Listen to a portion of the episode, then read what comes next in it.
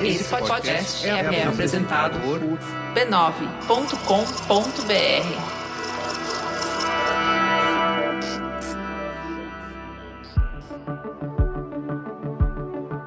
tem uma relação muito forte, talvez, nesses últimos tempos, relacionada a dados do consumidor, né? A quantidade que as informações que as pessoas estão prestando, né, estão colocando à disposição para que essas empresas utilizem relacionado ao seu comportamento. E eu acho que aí tem um benefício próprio, né, dela olhar e falar: se eu, se eu disser no que eu estou interessada, eu posso receber uma indicação de algo que me interessa também. Então, você está contribuindo com a sua informação, você está recebendo de volta algo.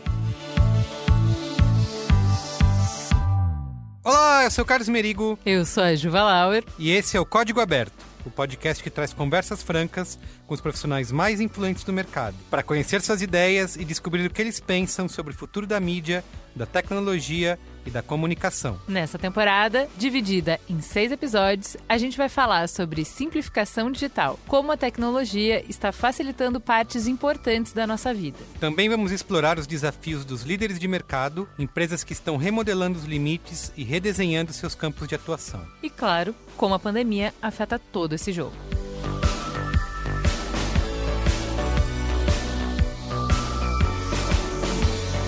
Quem está com a gente nessa empreitada é a COD, gestora de base de dados que está transformando o jeito que as empresas analisam crédito. É que o trabalho de um empresário não acaba na hora que ele arranja um comprador. É preciso negociar o preço, ajustar as condições, combinar a entrega e a parte mais difícil, descobrir se a pessoa do outro lado é uma boa pagadora. E aí, ou o vendedor contrata uma ferramenta, muitas vezes cara e complexa, para investigar se a pessoa é ou não uma boa pagadora, ou ele faz exercícios de futurologia e confiança, rezando para que quem compra o seu produto não deixe de pagar. Em 2020, não tem mais por que a gente viver assim, né? Por isso, chegou a COD, uma empresa que nasceu para impulsionar o cadastro positivo e mudar o jeito de analisar o crédito no Brasil. Ela acaba de lançar um relatório de análise de crédito totalmente diferente do que existe hoje no mercado, muito mais fácil de usar e de entender, que mostra em uma única página tudo o que uma empresa precisa saber para conhecer bem o cliente e avaliar as chances de ele pagar o que deve pelos próximos seis meses. O cadastro positivo é uma forma inovadora de analisar crédito, que leva em conta todo o histórico de pagamentos do consumidor e não somente se ele tem ou não negativação. Com o cadastro positivo, é possível fazer uma análise muito mais completa do CPF consultado.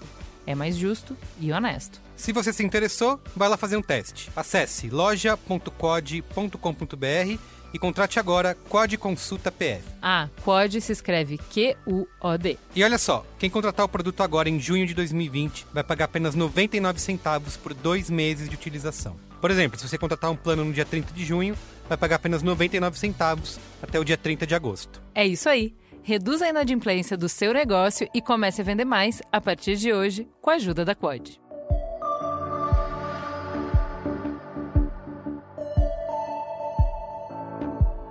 E no episódio de hoje eu converso com Ricardo Tomazello, diretor executivo ou Chief Data Officer, o CDO, lá da COD. Na pauta a gente falou sobre a sua graduação em estatística, de matéria mais odiada, né, entre 10 de 10 estudantes de engenharia, a que é hoje é uma das ciências mais importantes no mundo do Big Data. Também falamos sobre cadastro positivo, é claro, o que é, como funciona, como ele impacta a sua vida. Falamos sobre segurança de dados e privacidade e também sobre educação financeira, né, num país onde mais de 60% das famílias estão endividadas. Mas antes da conversa, quero te lembrar de visitar a família B9 de podcasts respeitando, claro, sempre o isolamento social. É só você acessar podcasts.b9.com com.br Lá você escuta todos os podcasts que a gente produz por aqui. E se você quiser falar com a gente, pode mandar e-mail para códigoaberto@b9.com.br, tá bom? Vamos lá, bora pro papo com o Ricardo?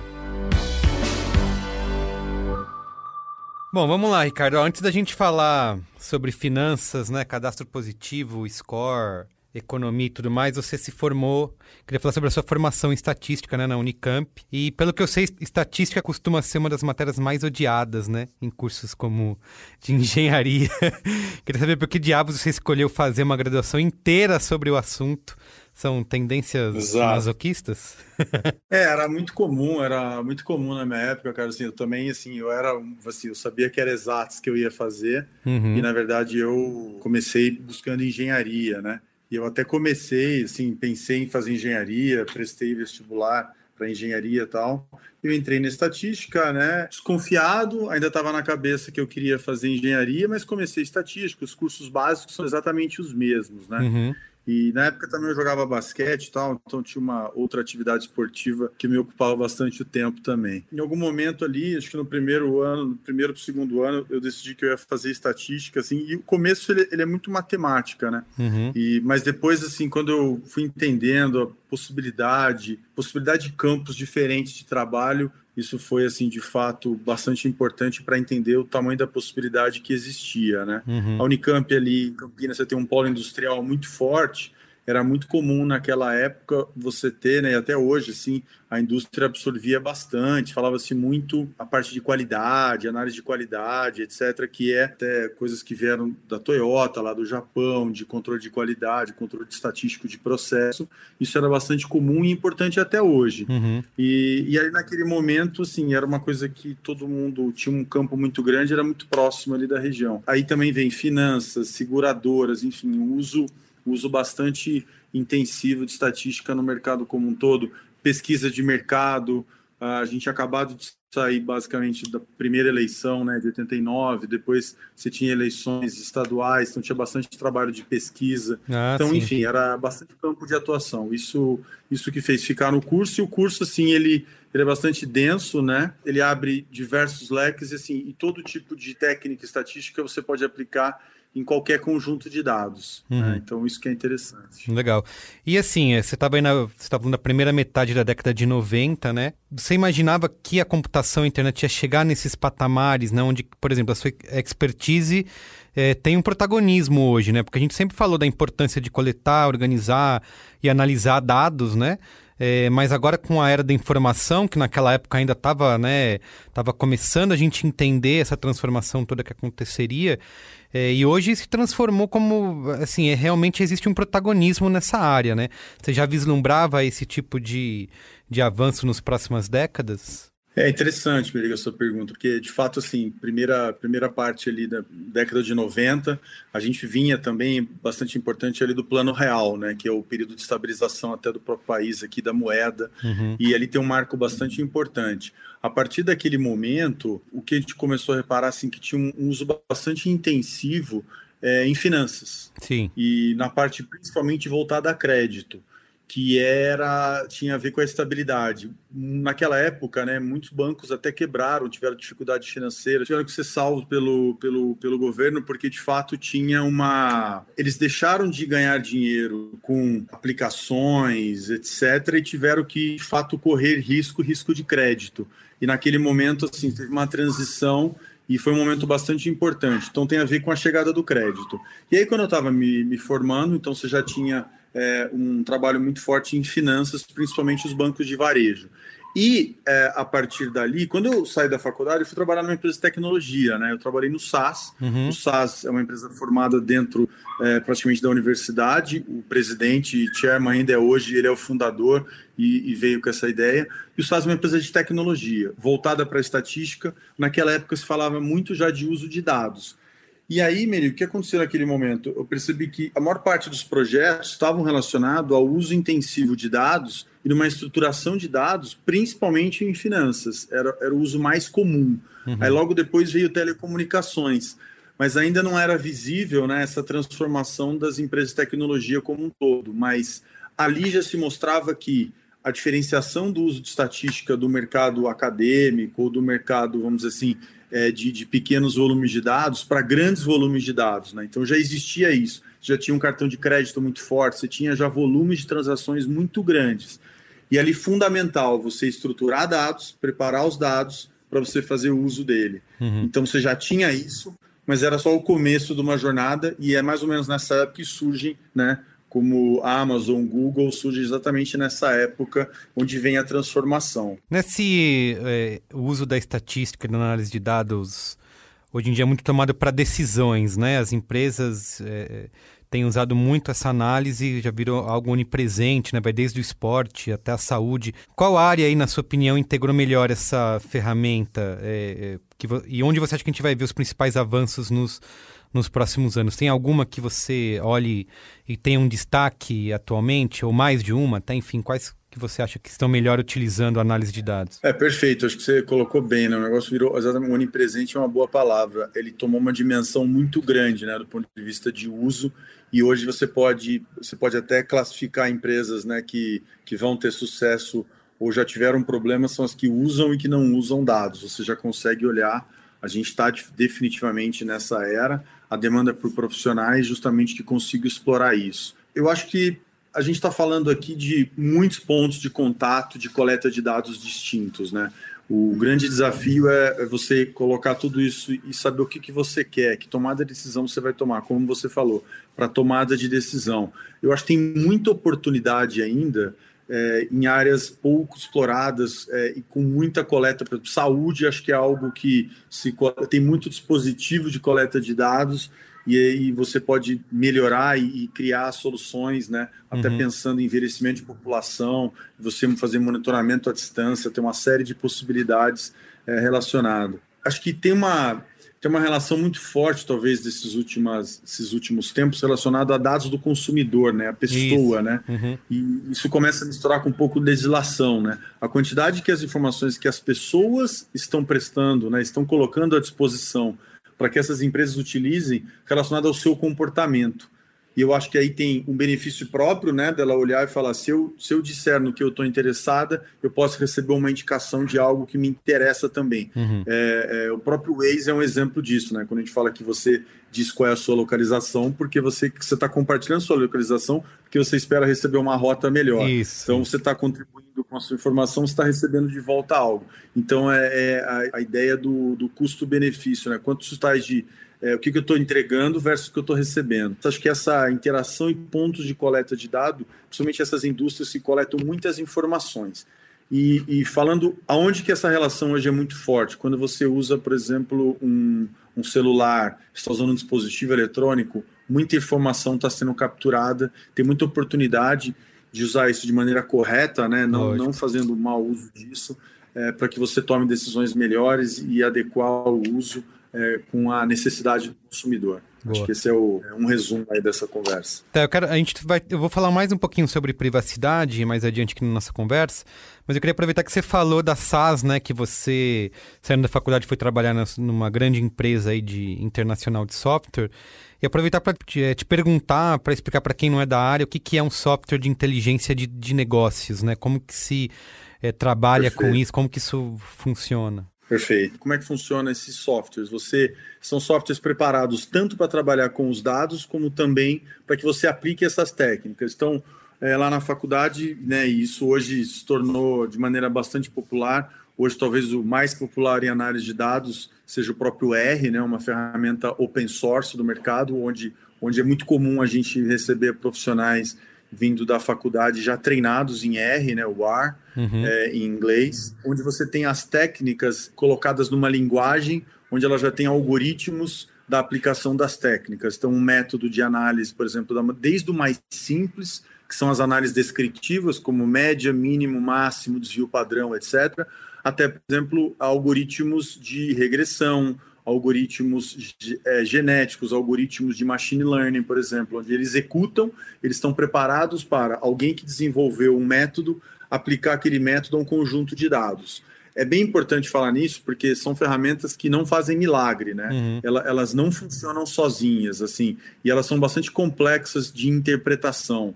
É, então é bastante importante ter pessoas que conheçam, né, e saibam é, é, interpretar o que está o que está gerando de output, porque é uma, uma ferramenta, são ferramentas, né, que estão, você qualquer conjunto de dados que você coloque no formato que ela espera, ela vai te entregar um resultado ou um gráfico. Se aquilo é adequado ou não, é a pessoa que vai ter que entender se aquilo é adequado, se aquele método é adequado ou não para aquela situação de análise.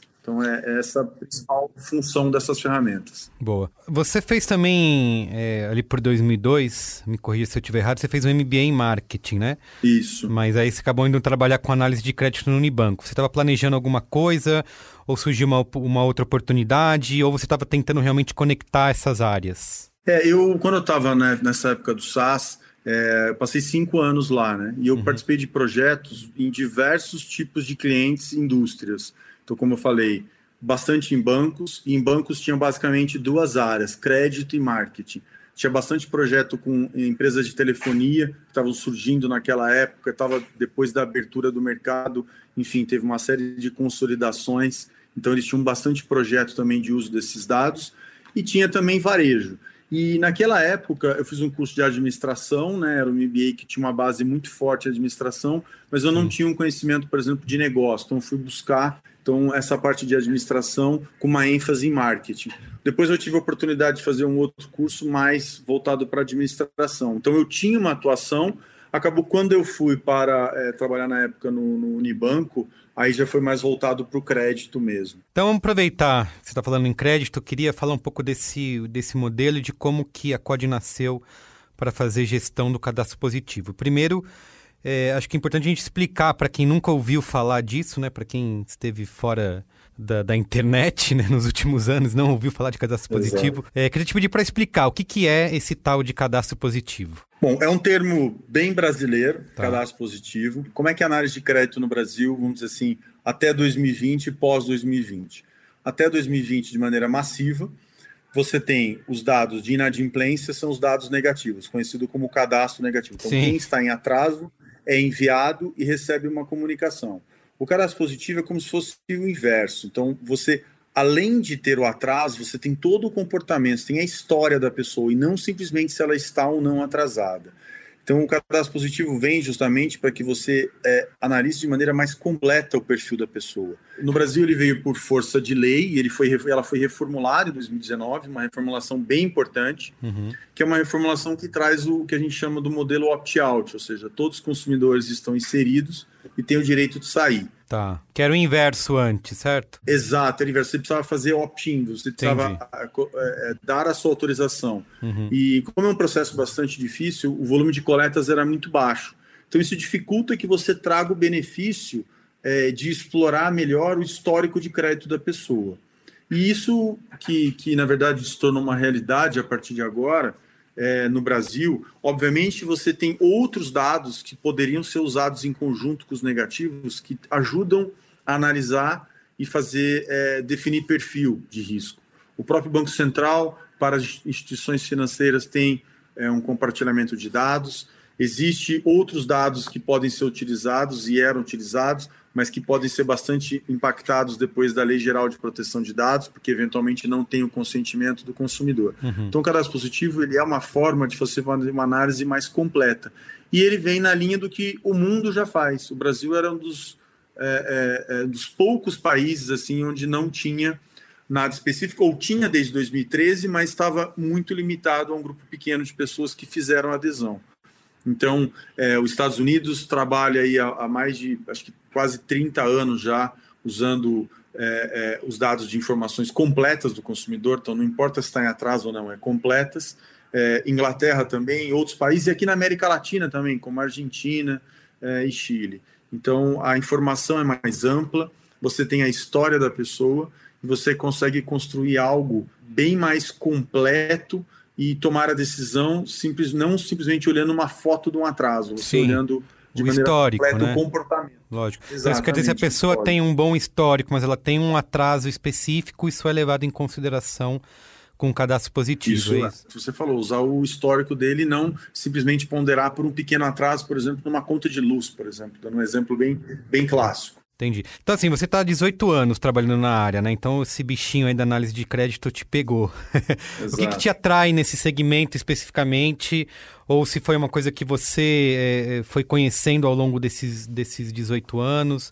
Enfim, o que, que a análise de crédito tem de especial que te atrai profissionalmente? De maneira geral, né, toda a minha carreira, mais do que esses 18 anos, desde que eu comecei, estou envolvido com análise, né? Uhum. Sempre um tripé que é tecnologia, dados né, e análise, e eventualmente um momento ou outro mais voltado para o marketing, mas grande parte voltado a risco e a crédito. E, e, o que eu acho bastante interessante, especialmente nesse momento, é quando a gente fala aqui do, do, da possibilidade de crescimento do país e o crescimento do crédito, né, que é uma oportunidade no, no Brasil de a gente transformar o país através do crédito. O crédito é muito importante, ele sempre foi importante. Quando eu comentei lá de 94 na estabilidade, é, ele foi bastante importante e agora, mas ainda tem uma oportunidade enorme de crescimento e o país precisa crescer de maneira, se ele crescer de maneira estável, é, o crescimento através do crédito é fundamental. E para crescer através do crédito, você precisa de mais e melhores informações para tomada de decisão. Então é isso que é, é o propósito que a COD está inserida, né? o propósito que, que eu acompanho, eu acredito, e a gente entende que tem uma transformação significativa a ser feita. Esse é um pouco do, do que está por trás disso. Uhum. Né? Ô, Ricardo, esse cadastro positivo, a gente sempre conheceu, é, sempre chamou do score, né, que você tem quando te pesquisam, né, você vai numa loja. Cadastro positivo e score é a mesma coisa? Quais são as diferenças? É, bom ponto. O cadastro positivo, ele é, vamos dizer assim, ele é a forma de compartilhar os dados, né? Agora, o que está previsto nessa legislação, né? Ela, ela, ela foi bastante cuidadosa no sentido de é, garantir que o consumidor ia ter proteção. Então, primeiro, o consumidor pode sair se ele quiser, se ele sentir que ele não, não, não quer compartilhar os seus dados. Então, ele pode fazer a saída. Uhum. Segundo ponto, os dados do consumidor, uma vez reportados por uma instituição, ele vai ser usados para compor um score. Ou seja, o que é um score? É uma pontuação é, que prevê algo. Por exemplo, probabilidade de pagar ou probabilidade de não pagar. Uhum. Então, quanto mais alto o score, é, melhor é a sua chance de pagamento nos próximos meses. Se você dá essa informação, você transforma os dados numa pontuação. Essa pontuação não abre a sua informação, por exemplo, de saldo de cartão de crédito, quanto que você está tomado num empréstimo, quantas parcelas você tem. Você está tudo encapsulado numa fórmula que, que é uma fórmula construída por nós, né, usando os critérios de, de não usar dados que possam eventualmente eh, gerar discriminação e etc. Uhum. E ele uhum. prevê algo. Agora, quando a gente fala do cadastro positivo, se o consumidor, uma instituição quiser ver o dado aberto que a gente fala, que é eu quero entender quantos cartões essa pessoa tem, qual instituição, quanto que ele está tomado no produto, por exemplo, rotativo, quanto que ele tem de empréstimos, etc., ele precisa dar um consentimento adicional, ou seja, uma autorização para receber as informações analíticas, uma a uma. Então, o score é uma simplificação e uma forma de você trazer o comportamento da pessoa sem que você mostre o dado dela aberto. Entendi. Essa é a maneira mais simples de explicar. Entendi, legal.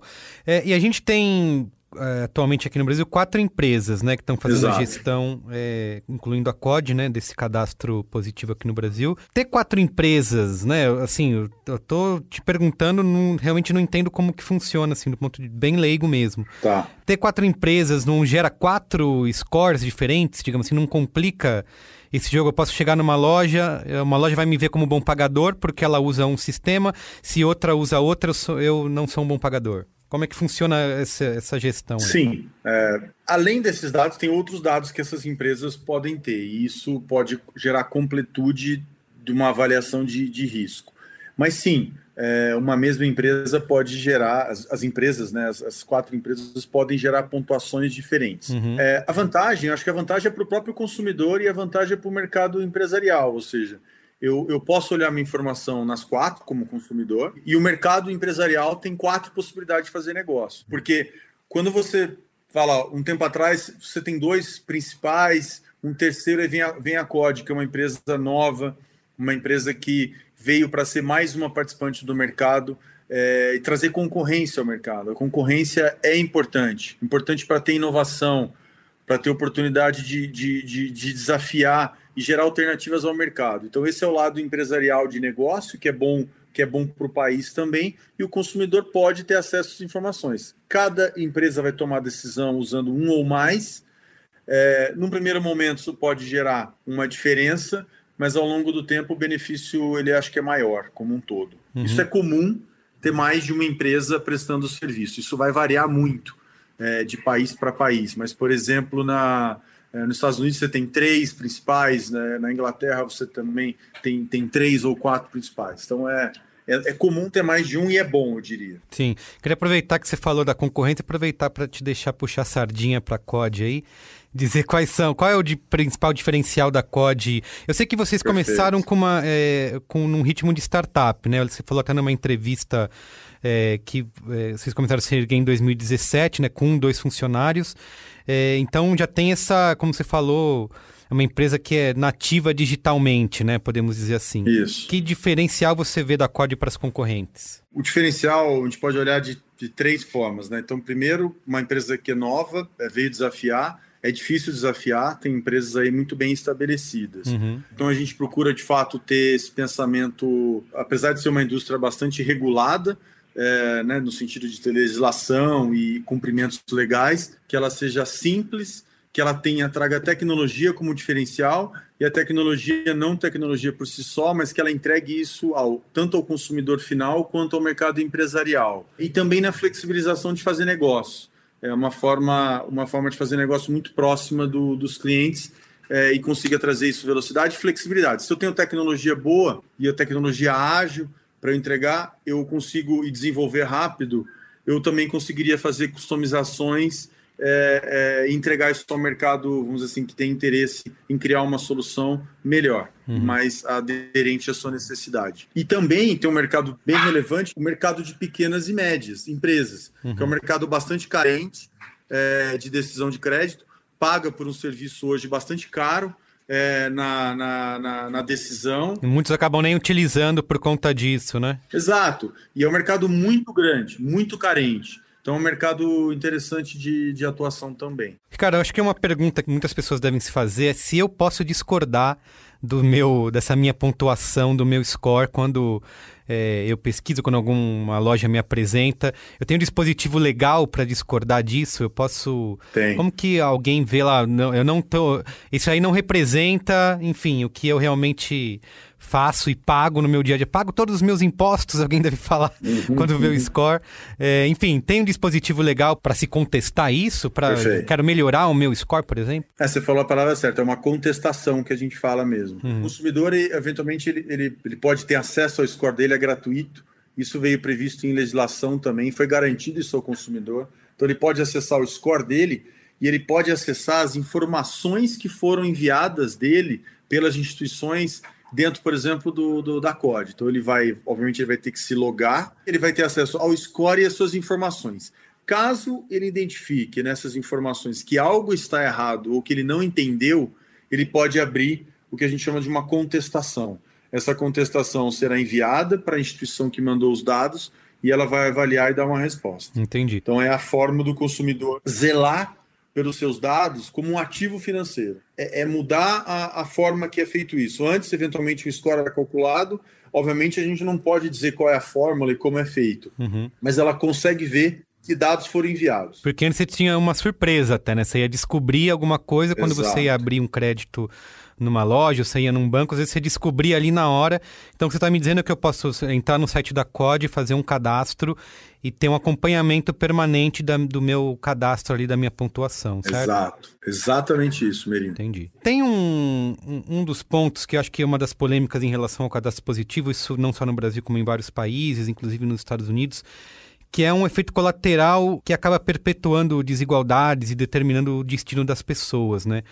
Queria saber se se vocês têm uma visão de como a gente pode evitar cair numa armadilha, principalmente num país tão desigual como o nosso, de não ser algo que acaba definindo, né?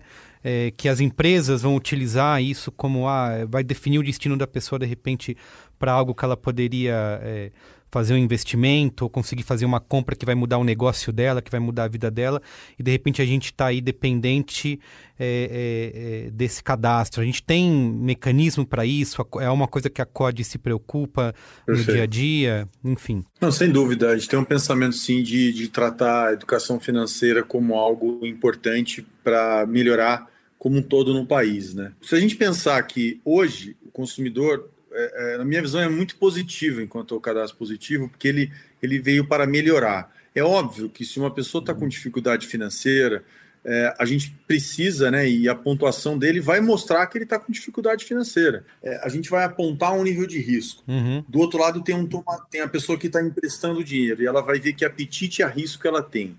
E esse apetite a risco ele, ele pode variar de empresa para empresa. Então, pode ser uma empresa que não tenha capital, pode ser uma empresa que não tenha, ou ela está num momento de muita perda de crédito, ela não queira emprestar mais. E outra que eventualmente corra mais risco. É, mas como eu vejo de forma positiva, é porque hoje, um, por exemplo, um empréstimo imobiliário, ou eventualmente um, um carro, você pode não ter acesso a um financiamento para bens duráveis, por exemplo, porque você teve um atraso. Dependendo uhum. da, da instituição que está avaliando, ela pode negar ou não o seu crédito por isso. É óbvio, a análise de crédito é mais complexa do que isso, mais informações são analisadas. Mas você pode ter isso. E o cadastro positivo dá a possibilidade de você, de fato, trazer uma visão um pouco mais ampla daquela pessoa. Então, por isso que é, eu, eu, não, eu, não, eu não vejo como um problema para frente, porque na verdade a gente pode olhar como um problema que a gente tinha até aqui, uhum. que era mais limitado. É, naquela questão do histórico que você falou, né? De ter essa. Exato. Tem uma visão mais ampla, porque leva em consideração outras etapas, outros momentos da vida dessa pessoa. Você falou sobre educação financeira e eu vi que esse é um grande pilar da COD, né? Tem vários vídeos e books, né, que a COD oferece, principalmente a gente levando em consideração o assustador número de brasileiros que estão endividados, né? Você acha que a educação financeira não poderia estar, por exemplo, na educação de base, né? Que acho que talvez ajudaria bastante nesse momento. Inclusive, queria que você contasse um pouco mais de ações da COD nesse sentido, de dar essa educação financeira para as pessoas. É, o, então isso sempre esteve no, desde o nosso surgimento a ideia de que a gente possa trabalhar e o cadastro positivo é uma possibilidade de você falar diretamente com o consumidor e trazer conteúdo para ele. Sem dúvida, eu diria que acaba sendo né, um déficit de educação brasileira desde o do início, né? Então é, já vem um pouco da matemática, né? Fazer conta não é legal, matemática é chato, então Isso, vem um pouco é. da é, é, é, muito comum a gente ter acesso a pessoas com bom conhecimento, bom conhecimento de matemática, boa formação, mas é extremamente descuidado com suas finanças pessoais. Então é um privilégio de, de qualquer classe. Muitas vezes a gente gasta mais tempo como gastar do que eventualmente como que a gente pode poupar e ou investir. Né? Então isso é, é de todas as classes sociais. Então sem dúvida é uma oportunidade é, de trazer isso como uma como uma algo que o consumidor precisa estar atento.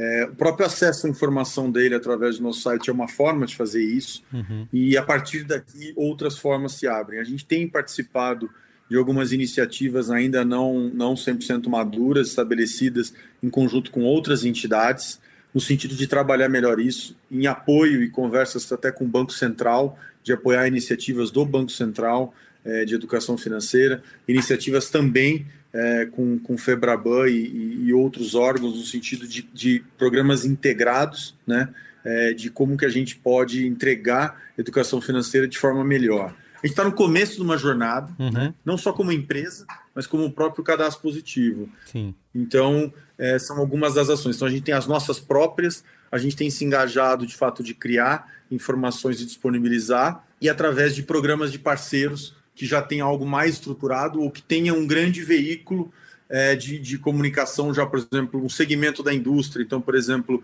iniciativa com, com instituições como o SEBRAE, eventualmente, é, uma Febraban ou o Banco Central, enfim. Acho que o conjunto disso é que vai ser interessante. Sim. Eu queria explorar um pouco mais a questão da privacidade, né, que você tinha tocado lá no início da nossa conversa, que obviamente a gente vai falar ainda sobre uh, o lado do pequeno negócio, do médio negócio, mas pro lado do consumidor fica sempre essa pulga atrás da orelha, né, de que uma empresa, qualquer empresa vai ter acesso ao meu histórico de compras, né, de crédito, todo mundo vai saber o que eu estou fazendo.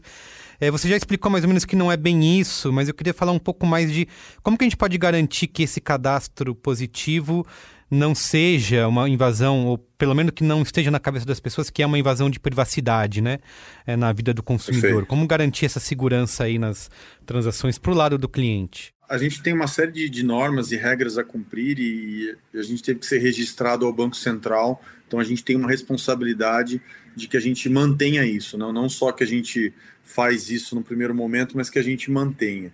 Então, a lei veio com diversas normas e com orientações de que dados podem ser utilizados ou não utilizados. Então, por exemplo, o cadastro positivo não tem informações de compra, o que ela compra, onde ela compra, ela tem informações financeiras. Esse é um primeiro lado da história. O segundo é que quando a gente fala, por exemplo, discriminação, seja ele é, qualquer tipo de discriminação, esse dado não existe no cadastro positivo também. Basicamente, a gente recebe os dados de cadastro da pessoa para que seja feita a comunicação de abertura dela, né, para comunicar ela que foi aberto o cadastro, e depois as informações financeiras. Então, dentro do cadastro positivo, isso foi muito bem pensado.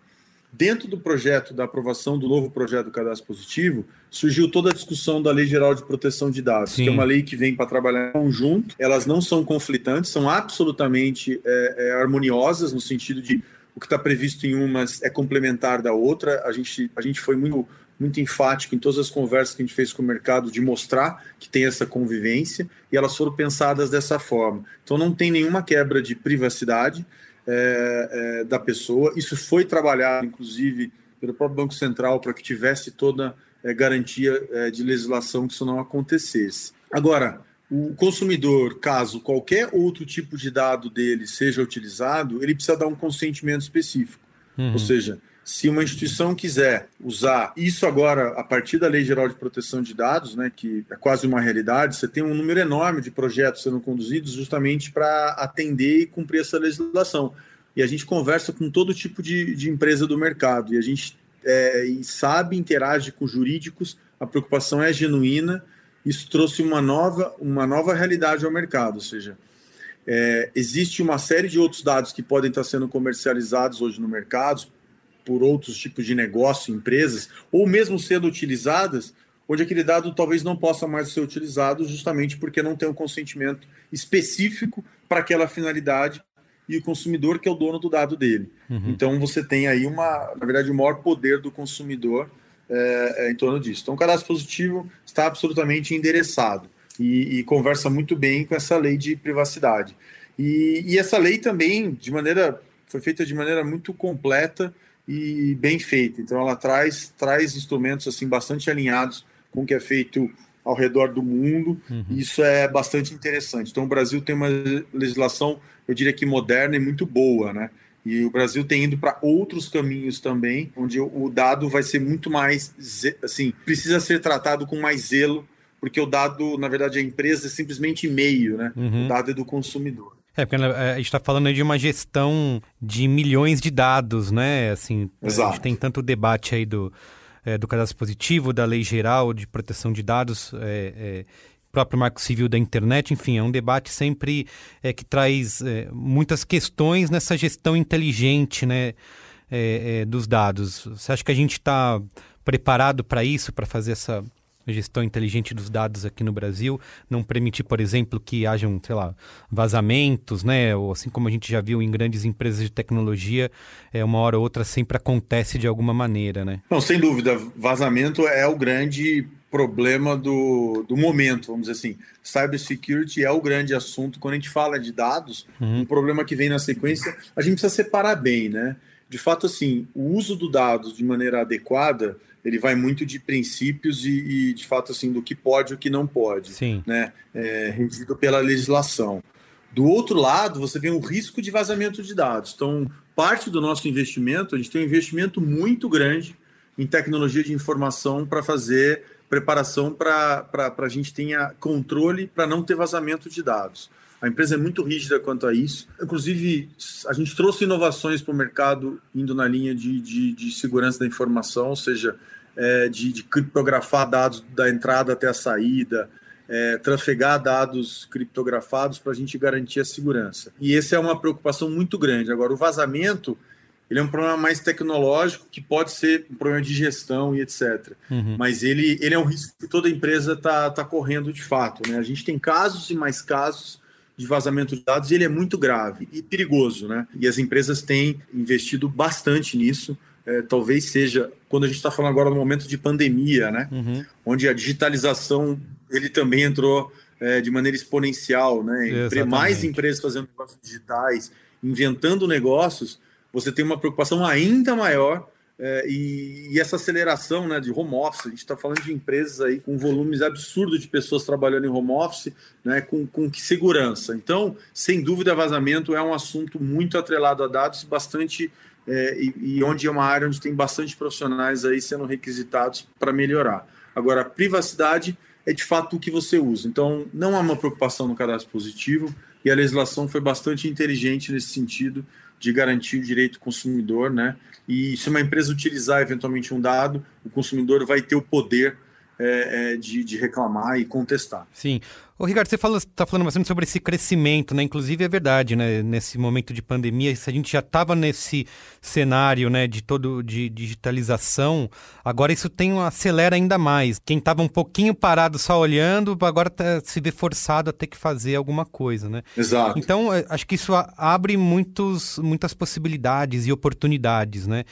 Quem, por exemplo, vislumbra, tem um interesse de trabalhar com, com dados, com informação, que caminho que você vê, né, para quem está interessado nisso, para em que áreas ela pode focar, o que tipo de estudos ela pode, é, pode ter para poder trabalhar com dados é, nesse, nesse novo cenário aí que a gente é, vem, vem crescendo ultimamente? O grande desafio, né, e esse momento aqui da pandemia é um problema aí mundial. Uhum. Você tem essa digitalização maior. Eu já faço, né, eu já estou naquele negócio, eu só vou mudar a forma de fazer. Uhum. E mudar essa forma pode ser que você necessite, por exemplo, de, de uma solução é, ou solução para que você identifique melhor o consumidor, né? porque você vai ter que interagir com ele digitalmente. Uhum. Então o desafio vem, por exemplo, falar quem é ele, né? Ah, é ele mesmo ou não? Sim. Então esse é um desafio. O outro, dependendo da solução que você vai adotar, a forma de pagamento, você vai correr risco. Se, por exemplo, antes eu usava um intermediário, o intermediário que corria risco. Se eu for prestar o serviço direto,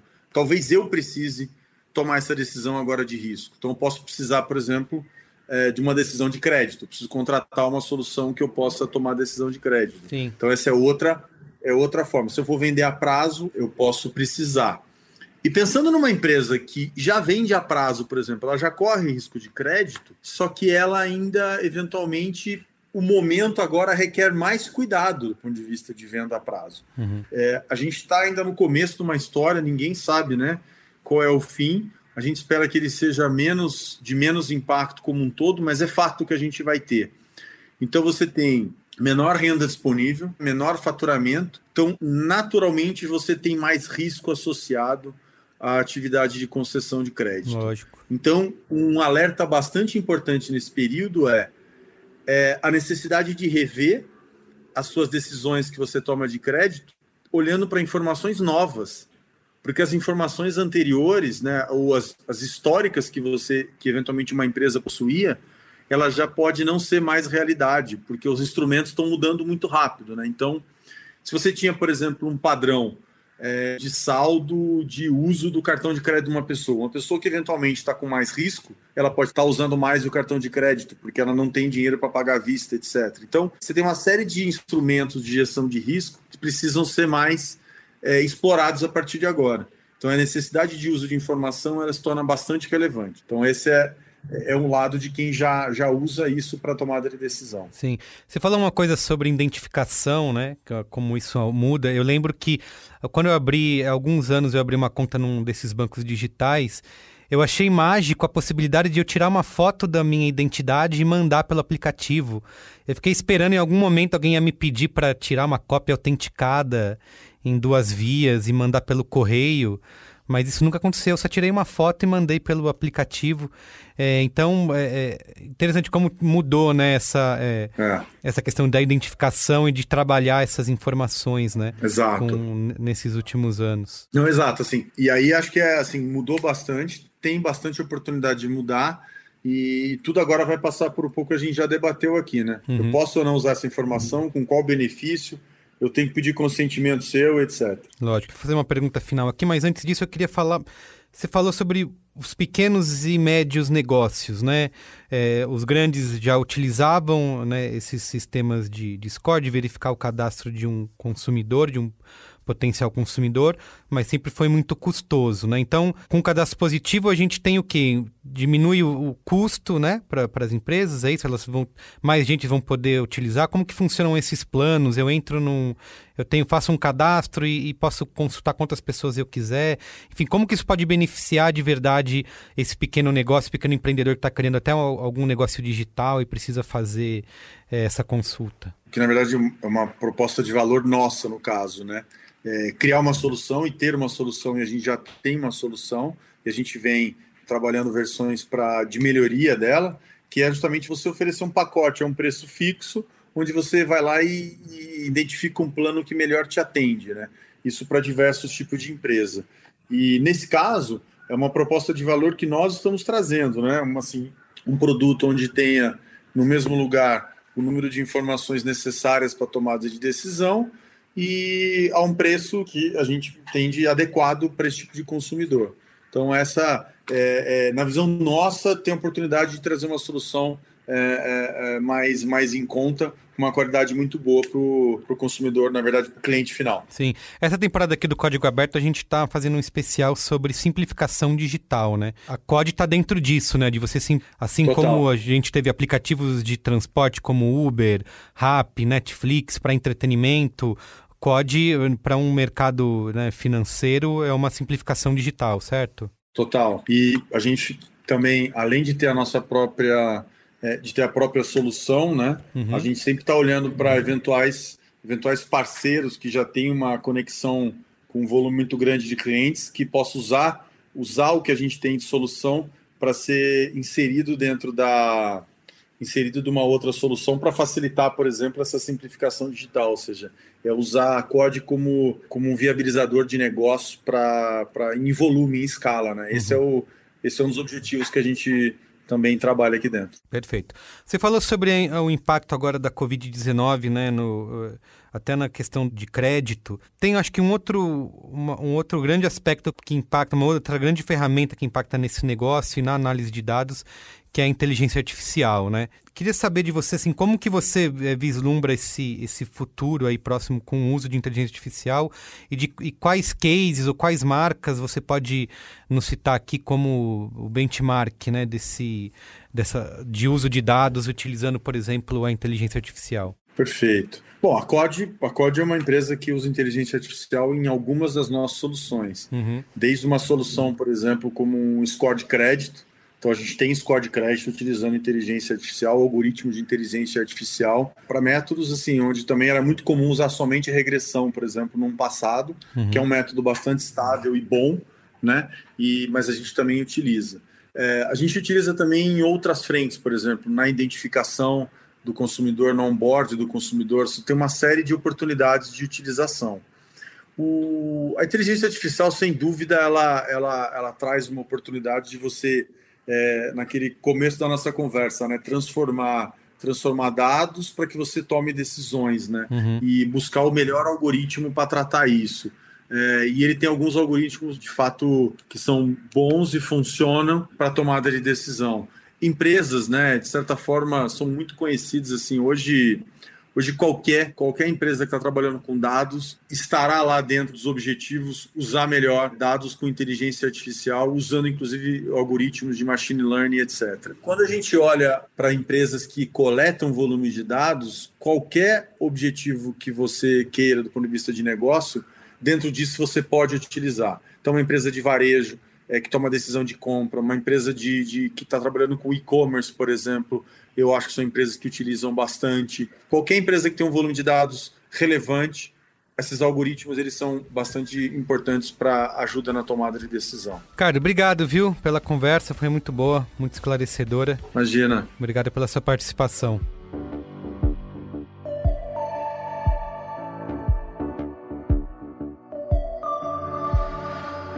Código Aberto é uma produção B9, apresentada por Juva Lauer e Carlos Merigo, coordenação geral de Carlos Merigo, Juva Lauer e Chris Bartz, direção de Alexandre Potashev, produção de Beatriz Fioroto, apoio à pauta e pesquisa Iago Vinícius, a edição é da Mariana Leão, identidade visual por Carlos Merigo, a coordenação digital é feita por AG Barros, Pedro Estraza, Lucas De Brito, Iago Vinícius e o atendimento e comercialização por Raquel Casmala, Camila Maza e Thelma Zenaro.